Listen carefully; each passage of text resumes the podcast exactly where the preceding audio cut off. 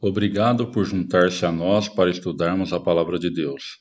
Sempre que estiver em Campinas, será um prazer tê-lo adorando conosco na Igreja de Cristo do São Bernardo, na Rua Maria da Glória Vilela 46, bairro São Bernardo, em Campinas, São Paulo. Esperamos que Deus fale a você através da mensagem trazida por nosso pregador dessa semana.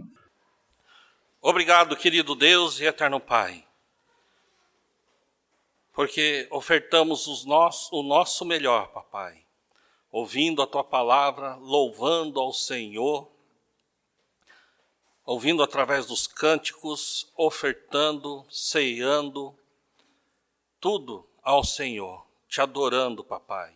E vamos continuar nesta adoração.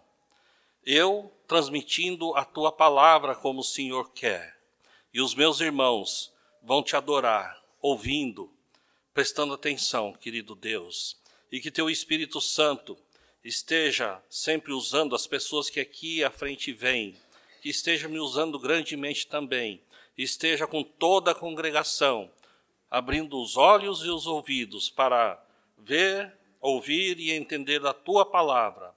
E te agradecemos, querido Deus, por esta oportunidade de sermos participantes da tua palavra. Te agradecemos no nome de Jesus. Amém. Amados, eu sempre aprendi, estudei, que Deus coloca provas nas nossas vidas, que é para nós crescermos nas provas. Eu sempre ouvi isso. Mas, uh, sinceramente, eu Muitas coisas a gente ouve, aprende, mas não conhece muito bem até passar pelas provas.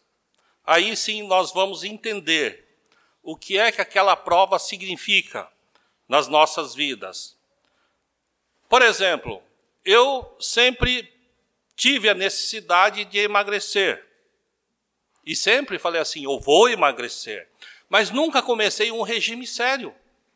Por exemplo, mas desta vez, é, eu não sei se é por causa da idade, não pode ser porque eu sou novo ainda, mas os joelhos já começaram a fazer algum barulhinho. Uns falaram que eu estava crocante, porque por onde eu andava faz croque, croque, croque. E começa a doer, doer aqui o espinhaço também. E o médico fala assim: você precisa emagrecer. Eu acho que isso aí é um combinado dos médicos, porque todo, todos os médicos onde eu vou, eles falam assim: olha para mim e fala, você precisa emagrecer. Eu falo, não, eu acho que tem um, um combinado aí, né? Mas eu, eu preciso realmente, até que caiu a ficha, eu fui no médico e ele falou: você precisa fazer assim. Eu garanto que você vai emagrecer. Falei, tá bom. Então vamos fazer assim, né? Vamos fazer assim. E ele falou assim: eu garanto que você vai perder X quantidade de peso. Eu falei, legal, né? É isso que eu preciso, um cara que me garante. E aí ele me deu as receitas, a quantidade que eu precisava comer. Eu todo entusiasmado, e eu falei, eu quero chegar nesse peso, né? Aí ele falou assim, ó, você vai poder, no almoço e na janta, você vai poder comer carne à vontade. Uh, legal. Do tamanho da mão. Esse tanto eu posso comer à vontade, posso comer menos. Mas se quiser, eu posso comer até a palma da minha mão. Podia ser assim, né? Mas não é. Aí, e, e ele falou assim, e verduras também. Eu não sei quantos de vocês já fizeram um regime, né? E falou, eu vou entrar nesse regime. Mas quem, quem já tentou fazer isso sabe que comer verdura, ele enche a barriga agora. Da, daqui a pouquinho já, já não tem mais nada, né? E, e é um sofrimento. É um sofrimento e, estou sofrendo. E aí eu fui na primeira medida, depois de alguns dias, e ele falou para comer carne assim, né? Aí só que eu comi um pouquinho assim, pouquinho mais. E ele falou assim para mim: Você fez rigorosamente como eu prescrevi? Eu falei, doutor, eu acho que eu escorreguei um pouquinho de vez em quando e não deu para seguir rigorosamente. E ele falou: Assim não tem como eu garantir o que eu falei. O que eu garanti que você vai perder, eu não posso garantir, porque você não seguiu fielmente. Amados, e aí, o que, que aconteceu? Eu sofri e não perdi aquilo que era para eu ter perdido já. É culpa do médico? Não é. É minha culpa. Porque eu não segui aquilo que ele prescreveu. Né? E o que isso tem a ver com a pregação de hoje? Vamos abrir as nossas Bíblias lá em Hebreus 4, 16.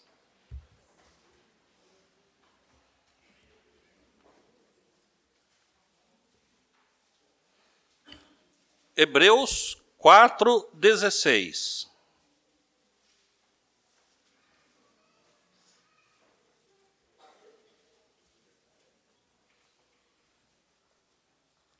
Na verdade, do, do Hebreus 4, do 7 ao 16, que eu irei ler.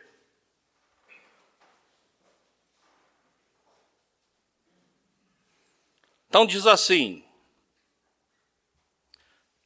Pois em certo lugar ele falou sobre o sétimo dia, nestas palavras: No sétimo dia Deus descansou de toda obra que realizara. E de novo, na passagem citada,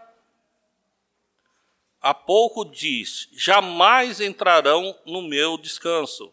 Portanto, restam entrar alguns naquele descanso, e aqueles a quem anteriormente as boas novas foram pregadas não entraram, por causa da desobediência. Por isso, Deus estabelece outra vez um determinado dia chamado hoje. Hebreus 4. Agora nós estamos no 6. Então Deus estabelece um dia chamado hoje, ao declarar muito tempo depois, por meio de Davi, de acordo com o que fora dito antes: Se hoje, hoje, vocês ouvirem a sua voz, não endureçam o seu coração. Assim como Herbert ouviu a voz do Senhor e não endureceu o coração, ele se entregou e quer conhecer mais sobre o Senhor. Porque se Josué lhe tivesse dado descanso, Deus não teria falado posteriormente a respeito de outro dia. Assim ainda resta um descanso sabático para o povo de Deus. Também descansa das suas obras como Deus descansou das suas. Portanto, esforcemo-nos para entrar neste descanso, para que ninguém venha a cair seguindo aquele exemplo da desobediência, pois a palavra de Deus é viva e eficaz e mais afiada que qualquer espada de dois gumes.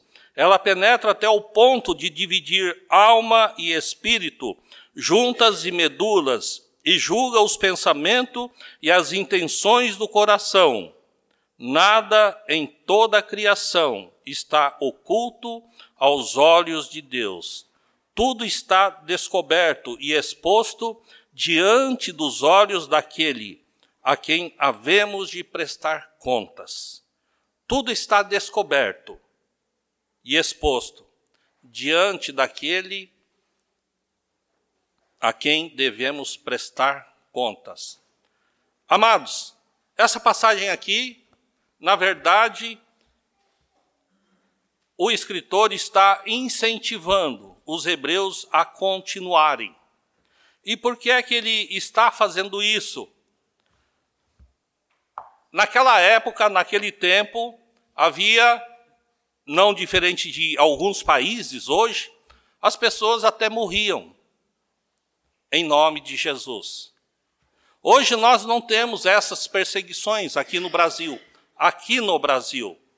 Então, esta carta aos Hebreus é uma carta para incentivar os cristãos daquela época. E as pessoas naquela época eram judeus convertidos ao cristianismo. E eles estavam tendo muitas perseguições. Perseguições de que maneira?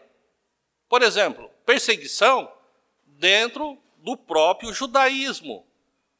Eles, tornando-se cristão, não eram mais seguidores de Moisés, e isso fazia com que eles fossem perseguidos dentro da família deles. Não é fácil. Mas em Jesus nós temos que ser perseverantes. Nós também podemos ver uh, o quanto é, é severo isso daí, quando Jesus curou um cego, né? Que ele fez um lodo, colocou no olho e fala assim: vá se lavar ali. E as pessoas perguntam para ele: quem te curou? E ele fala: não sei. E ele não sabia mesmo, ele era cego. Como que ia ver quem curou? Né? Não dá para ver. E, e, por que, que os pais não queriam falar quem foi que curou Jesus? Porque o, eles se reuniam e ele poderia, o pai poderia ser excluído desta reunião nas sinagogas. E o que aconteceria? Ele seria banido de tudo que fosse em que os judeus se reuniam. Isso seria mais, mais ou menos eles não poderiam fazer comércio entre os judeus, eles seriam um pária. Seria mais ou menos igual aos samaritanos, em que, em que não teriam contato. Pode ser que esses cristãos estivessem sofrendo o mesmo tipo de perseguição dentro da família, dentro dos judeus, dentro do judaísmo. Então, a epístola aos Hebreus, esta carta vai mostrar que Cristo, lá no começo, lá partindo do versículo 1, vai mostrar que Cristo é superior aos anjos. Cristo é superior. Vale a pena seguir este Cristo. Porque no Velho Testamento, a, a menção de anjo que destruiu 120 mil inimigos, em outra passagem vai mostrar que que um anjo destruiu 185 mil inimigos, e Hebreus vai falar: Jesus é superior aos anjos. A carta aos Hebreus vai falar também que qual é a pessoa de uma grande importância que não teve o corpo revelado depois da morte, porque pode ser que se tivesse o corpo revelado depois que Moisés morreu, eles fossem colocar num lugar e fossem adorar este homem. E a carta aos Hebreus vai falar: Jesus é superior a Moisés. Pense bem, vocês estão querendo voltar para o Velho Testamento? Pense bem, Jesus é superior a Moisés, Jesus é superior ao Velho Testamento. Vai falar também que Cristo é superior a Arão. E o que é ser superior a Arão, né?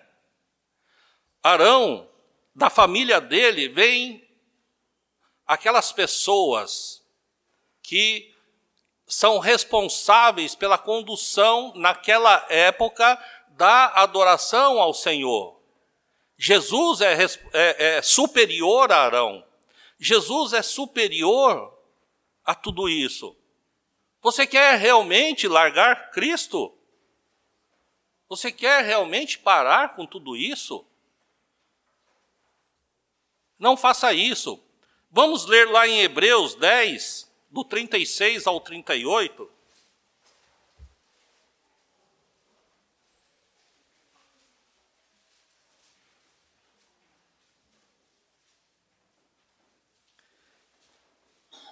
Hebreus 10, do 36 ao 38, diz assim: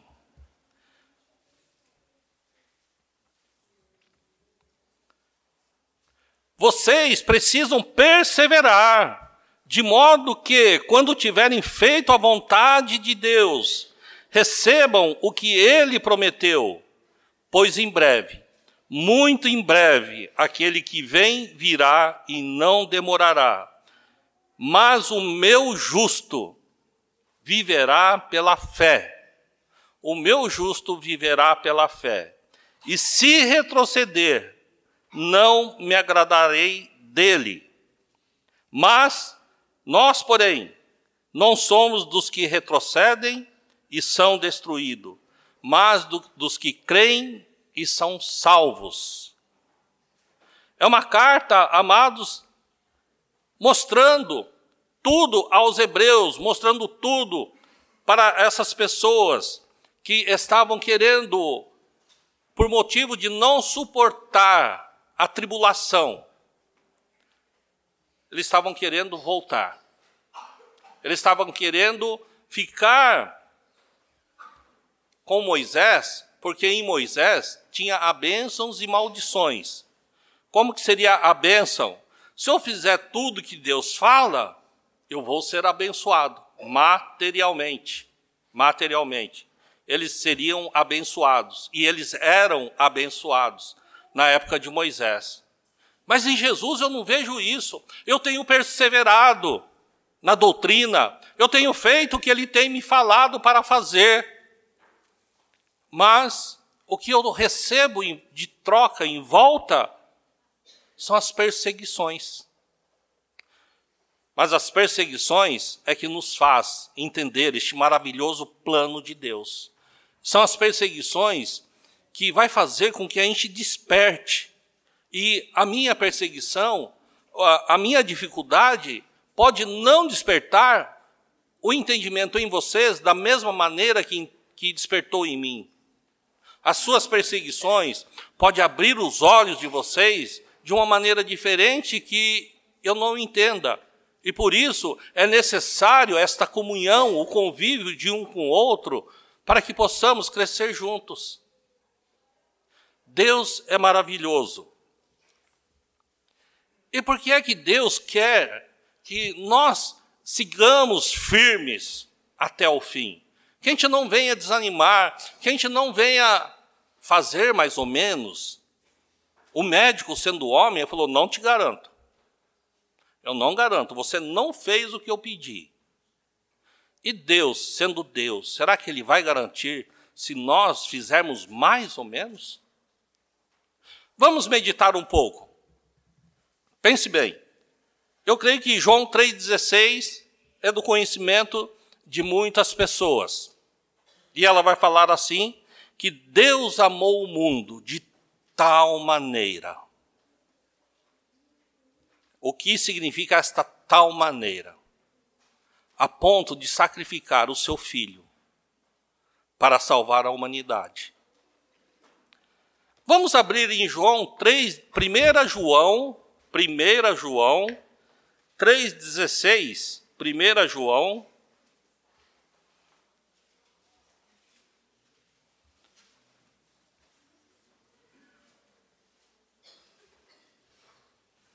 Primeira João 3,16 vai dizer assim: Nisto conhecemos o que é o amor. Jesus Cristo deu a vida por nós e devemos dar a nossa vida por nossos irmãos. Se alguém tiver recursos materiais e vendo seu irmão em necessidade, não se compadecer dele, como pode permanecer nele o amor de Deus? Nisto conhecemos o que é amor. Jesus deu a sua vida por nós. Se Jesus, ele ofereceu aqui na terra tudo o que ele tinha, ele ofereceu a própria vida. A palavra diz, Jesus diz, e está registrado nas palavras dele, que a vida dele ninguém tirou. Ele se entregou por cada um de nós. Se Deus, em amor, enviou o Filho e depois enviou-nos o Espírito Santo, e Jesus ofereceu a sua vida, qual qual resposta nós temos que dar ao Senhor? Vamos continuar lá em 2, João, versículo 1, 6.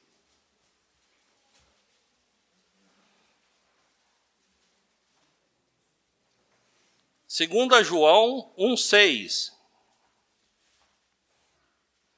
A resposta que nós temos que dar para Deus é esta: e este é o amor que andemos em obediência aos seus mandamentos, como vocês já têm ouvido desde o princípio. O mandamento é este: que vocês andem em amor. Nós temos que andar em amor. A obediência, amados, eu creio que todos aqui têm a intenção de ser obediente, sem exceção. Obediente aos pais, ao marido, esposa, obediente ao chefe de serviço, obediente, de uma maneira geral. Todos têm a intenção, mas a obediência, ela só se realiza na ação. A intenção pode ser boa, mas a ação é que vai realmente concluir. E a palavra do Senhor também diz assim: Sabemos que o conhecemos se obedecermos aos seus mandamentos. Aquele que diz eu conheço, mas não obedece aos seus mandamentos, aquele que diz que conhece, mas não obedece, a palavra diz é mentiroso e a verdade não está nele. Mas se alguém obedece às suas palavras, nele verdadeiramente o amor de Deus está aperfeiçoado. Desta forma, sabemos que estamos nele. Aquele que afirma que permanece nele, aquele que afirma que está em Jesus, deve andar como ele andou deve andar como ele andou. E um escriba, tentando Jesus, diz assim: Senhor, eu te seguirei. E Jesus diz: O filho do homem não tem onde repousar a cabeça. Aí muitas, muitos estudos, eles vão brigar. Jesus tinha casa, Jesus não tinha casa e vão ficar nessa briga. Mas esquecendo do mais importante, Jesus, ele veio com uma, um propósito, ele veio com uma missão, trazer a palavra do Senhor que nos traz a salvação, se estivermos na palavra do Senhor. Jesus não estava preocupado em ter casas, em ter posses, ele estava preocupado em fazer a vontade do Pai. Se ele se saísse um pouquinho do objetivo dele, assim como eu saí do meu objetivo, que era emagrecer. Ah, Senhor, eu fiz um pouquinho da minha vontade. Eu fiz um pouquinho do que eu quero. Talvez Deus diga, talvez você vai demorar um pouquinho mais para ser salvo até entrar no meu plano perfeito. Amados, o Charola, na introdução, ele leu lá em Pedro que diz assim: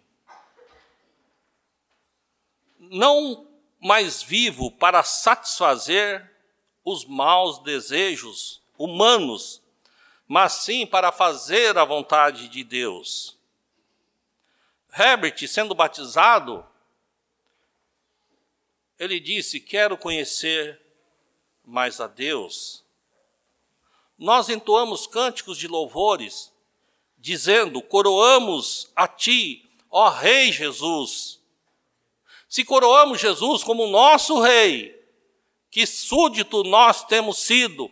Um súdito que obedece ou um súdito que merece para masmorra por não obedecermos a Ele? Será que a gente entoa este cântico e, e, e não aprecia o que o cântico está falando? Eu participo do cântico de uma maneira tão maquinal que tanto faz o que eu estou cantando ou não, o que eu estou louvando ou não. Foi louvado também: o fiel obedece ao que Cristo mandar. Temos sido fiéis?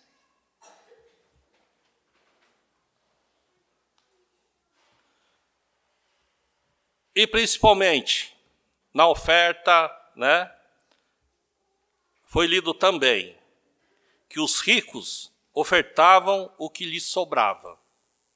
A viúva pobre ofertou tudo. Nós, como os cristãos, fazendo a obra do Senhor, lendo o que Mateus fala, e de fazer discípulos, o que Marcos fala, Ide, prega o evangelho, quem crer e for batizado será salvo. Nós temos obedecido a estes mandamentos? Nós temos feito a vontade de Deus, segundo o que Ele quer, porque Ele é o nosso Rei e temos, temos que ofertar a nossa obediência a Ele? Ou estamos como este rico? Se sobrar tempo, eu oferto para Deus. Mas eu não tenho tempo nem para fazer as minhas coisas. Como que vai sobrar tempo para Deus na minha vida? O que, que é mais importante? Eu trabalhar para o Senhor e estar eternamente com Ele? Ou eu fazer a minha vontade e estar eternamente também sem Ele? Deus é eterno. E após a morte, estaremos num dos dois lugares. Não se enganem. De Deus não se zomba. Não se enganem. Não há mistério depois da morte. Estando longe de Deus, não há mistério. Continuaremos longe de Deus.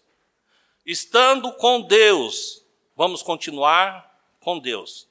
Não se enganem. A misericórdia do Senhor existe enquanto nós estamos vivos aqui e podemos nos arrepender. Depois da morte não há mais arrependimento. Procurem seguir os preceitos de Deus, os mandamentos do Senhor, da maneira como Ele quer, e Ele vai garantir. E Ele garante através da Sua palavra que seremos salvos.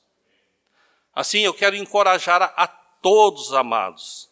E e você pode, vocês podem me, me abordar depois e dizer assim, irmão, mas você consegue fazer tudo que a Bíblia diz? Eu sou fraco, humano e erro. Eu não consigo. Mas é por causa disso que eu estou falando disso. Eu preciso, amados, de vocês nessa mesma luta para me incentivar a continuar nesta caminhada, a incentivarmos uns aos outros, porque sozinho é difícil. Jesus, ele veio sozinho, mas ele ele arrumou doze para estar bem junto dele. Eu não posso, eu desanimo, eu fico desanimado, mas ao mesmo tempo eu fico animado, porque tem irmãos que pensam da mesma maneira. E eu creio que vocês pensam da mesma maneira. E se não pensam, logo, logo vão pensar também. Eu preciso de vocês é, para eu te animar e para vocês me animarem também. Amém? Que Deus seja conosco e esteja conosco para todos sempre. Amém.